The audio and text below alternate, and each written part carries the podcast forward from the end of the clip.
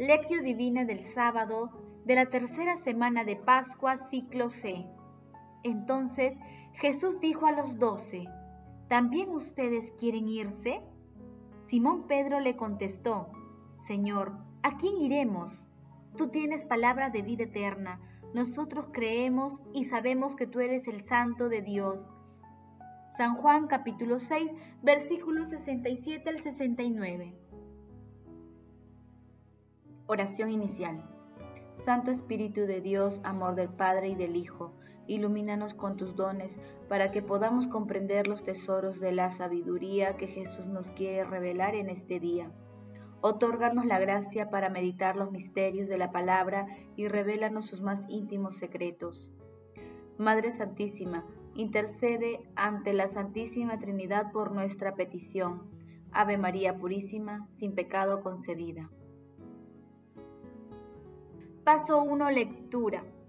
Lectura del Santo Evangelio según San Juan, capítulo 6, versículos 60 al 69.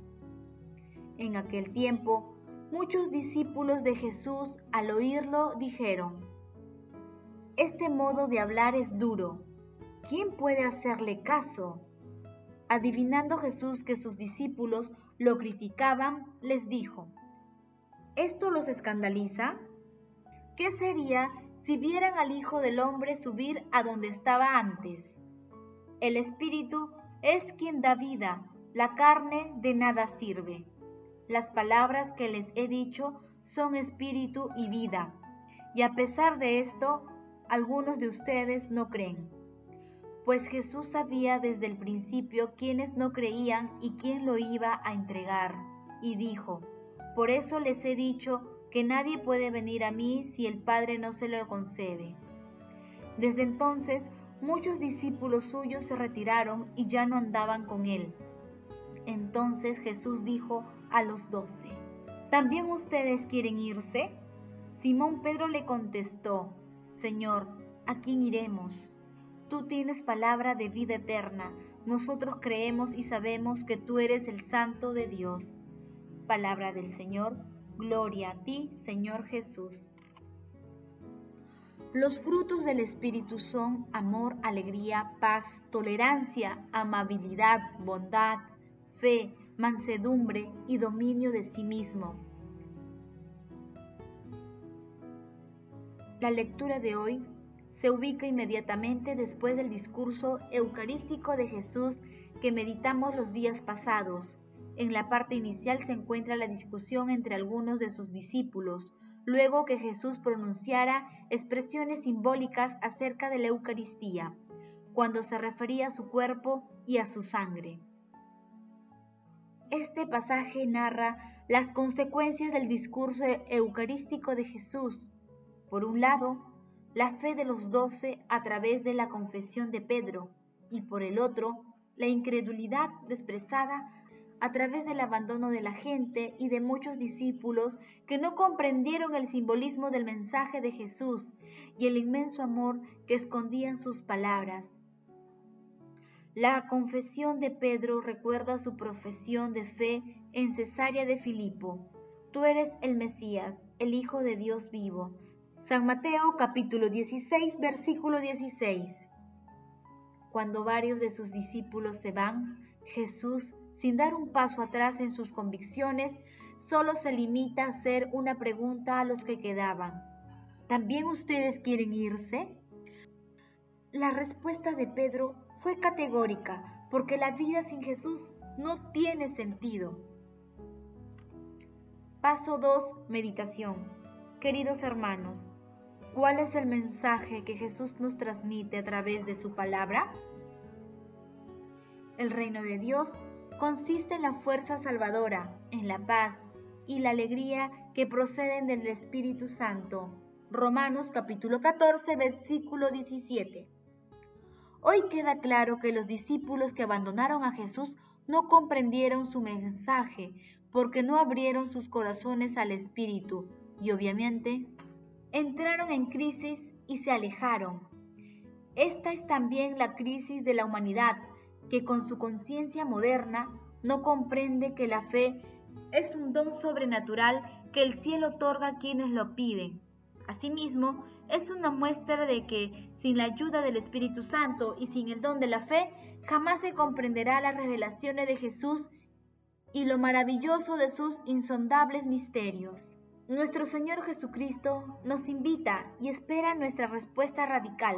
Por ello, ante el alejamiento de tantos hermanos de la Iglesia, Jesús nos pregunta también a nosotros, ¿también ustedes quieren irse? Ante esta pregunta de manera libre y voluntaria, podemos responder como Pedro y seguir a Jesús aún en medio de las tribulaciones y de las tentaciones internas y externas que experimentamos? Que las respuestas nos ayuden a acudir confiadamente a Jesús, ser testimonio vivo de su amor y optar como Pedro por la vida sin límites ni ocaso. Jesús, María y José nos aman. Paso 3, oración.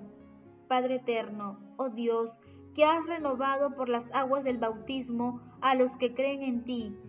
Concede tu ayuda a los que han renacido en Cristo para que venzan las insidias del mal y permanezcan siempre fieles a los dones que de ti han recibido. Padre eterno y misericordioso, tú que quisiste que tu Hijo resucitara, el primero entre los muertos, concede a los que somos de Cristo resucitar con Él el día de su venida. Amado Jesús, pan vivo bajado del cielo, te pedimos que nos otorgues los dones de tu Santo Espíritu, vivifiques y aumentes nuestra fe. Amado Jesús, que el Espíritu Santo nos ayude a comprender el simbolismo de tu palabra y nos permita descubrir el amor que ella concede al fin, con el fin de que sea escuela de vida para nosotros. Amado Jesús, tú que estás sentado a la derecha de Dios Padre, alegra con la visión de tu rostro a nuestros hermanos difuntos. Madre Celestial, Madre del Amor Hermoso, intercede ante la Santísima Trinidad por nuestras peticiones. Paso 4. Contemplación y acción. Contemplemos a nuestro Señor Jesucristo con un texto de Pina Colombo. El pan es el que alimenta la vida de los hombres, pues bien dice Jesucristo, no ya el pan, sino yo mismo quiero ser el alimento de la vida de los hombres. Alimentarse de Jesucristo significa asociar nuestra propia vida a la suya, para que se vuelva una única vida como la suya. En consecuencia, nuestra vida va con la dirección de la suya, va con ella. Dicho con otras palabras, el gesto de Jesucristo, que expropia el pan y sustituye el pan en la función de alimentar la vida de los hombres, es en el fondo una oración, una invocación dirigida a todos los hombres para que vivan como Él, para que hagamos lo que hizo Él. Él dio su carne, dio su persona, se dio a sí mismo por la vida del mundo. Pues bien, Jesucristo quiere, ruega que cada hombre haga lo mismo, es decir, que se dé a sí mismo por la vida del mundo. El pan, el gesto de Jesucristo sobre el pan, es decir, la Eucaristía. Es la gran oración de Jesucristo por todos los hombres y a todos los hombres para que hagan todo lo que Él hizo, de suerte que todos puedan tener lo que Él tuvo, que todos sean lo que Él fue. Cuando profesamos que Jesucristo es el único que puede salvar a los hombres, no estamos haciendo una afirmación retórica, sino que hacemos una afirmación lúcida y racional que verificamos al menos por contraste en sus efectos sobre la vida de cada día, porque cada día nos alejamos un poco de la indicación que nos dio Jesucristo en la Eucaristía y por consiguiente cada día experimentamos que nos perdemos cada vez más lo perdemos todo, nuestras cosas, nuestra vida, a nosotros mismos. Contra esta negra perspectiva, carente de esperanza, está la propuesta de Jesucristo, fijada de una vez para siempre y renovada cada día en la Eucaristía.